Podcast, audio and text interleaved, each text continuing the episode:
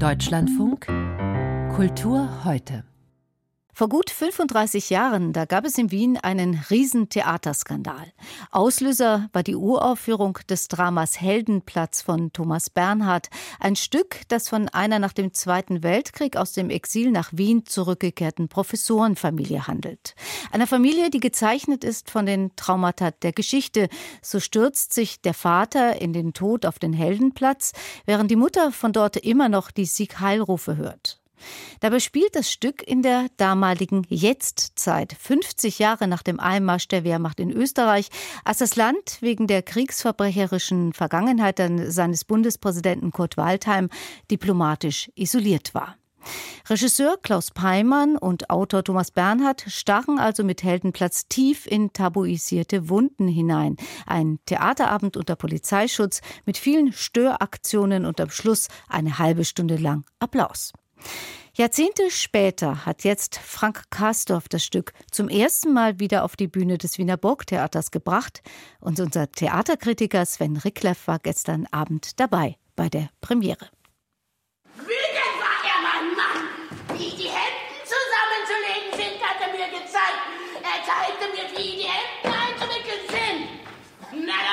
Am Anfang zumindest gibt es noch Heldenplatz pur, das Stück, das in typisch Thomas Bernhardschen monologisch-manischen Erinnerungsschlaufen einher meandert und dabei einem Toten Gestalt gibt, dem jüdischen Professor, der sich aus dem Fenster auf den Wiener Heldenplatz gestürzt hat und damit dorthin, wo einst eine tosende Masse Adolf Hitler zujubelte, nachdem er ihr Österreich heim ins Reich geholt hatte. Vor 50 Jahren floh dieser Professor mit seiner Familie nach England, kehrte dann aber nach Wien zurück. Nun treibt ihn der erneut sichtbar werdende Antisemitismus in den Selbstmord und seine Frau in den Wahnsinn.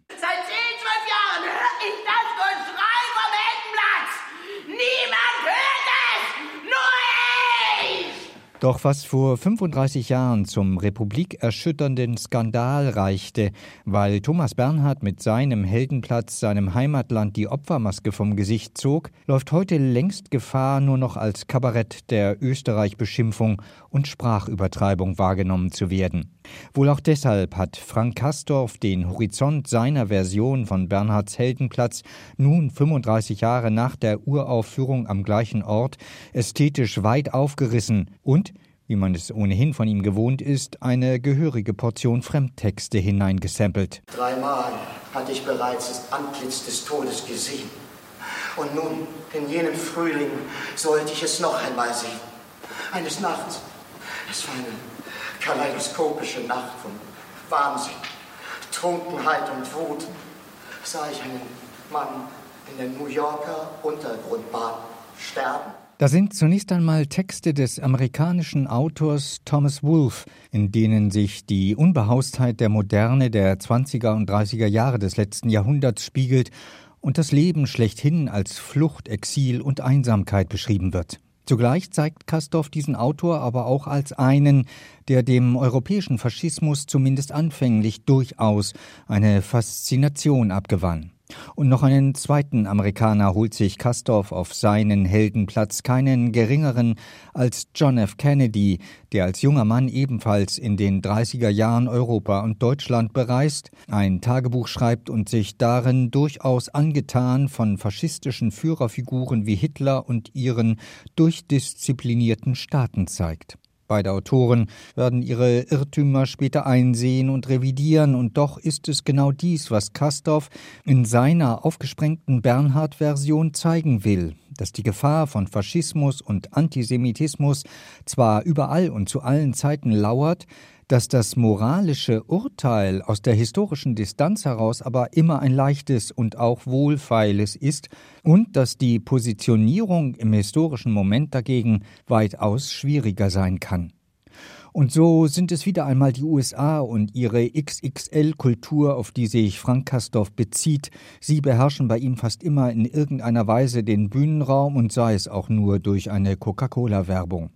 Nun hat ihm Alexander Denitsch sogar einen Abgang zu einer New Yorker U-Bahn-Station auf die Bühne des Burgtheaters gebaut, in die das sechsköpfige Ensemble immer wieder hinabeilt, um von dort per Video übertragen ihre Fahrten durch Raum, Zeit und Texte anzutreten. Dabei sind die Rollen ebenso wie die Geschlechter fluide, jeder spielt vieles und viele, was natürlich wie immer bei diesem Regisseur überfordernd ist und überdreht, manchmal auch überkandidelt mit fünf Stunden überlang sowieso. Doch wenn die großartige Birgit Minichmeier sich wie eine Mumie eingewickelt in den Bernhardschen Sprachkosmos hinein erregt, da spielt sie gerade den Bruder des Verstorbenen, oder wenn ein Franz Petzold minutenlang einfach dastehend, faszinierend in den Erzählstrom eines Thomas Wolfe hineinzieht, dann sind das Theatermomente, wie es sie selten gibt und für die allein sich dieser Heldenplatz schon lohnt. Unser Theaterkritiker Sven Ricklefs berichtete über die Neuinszenierung von Thomas Bernhards Stück Heldenplatz am Wiener Burgtheater.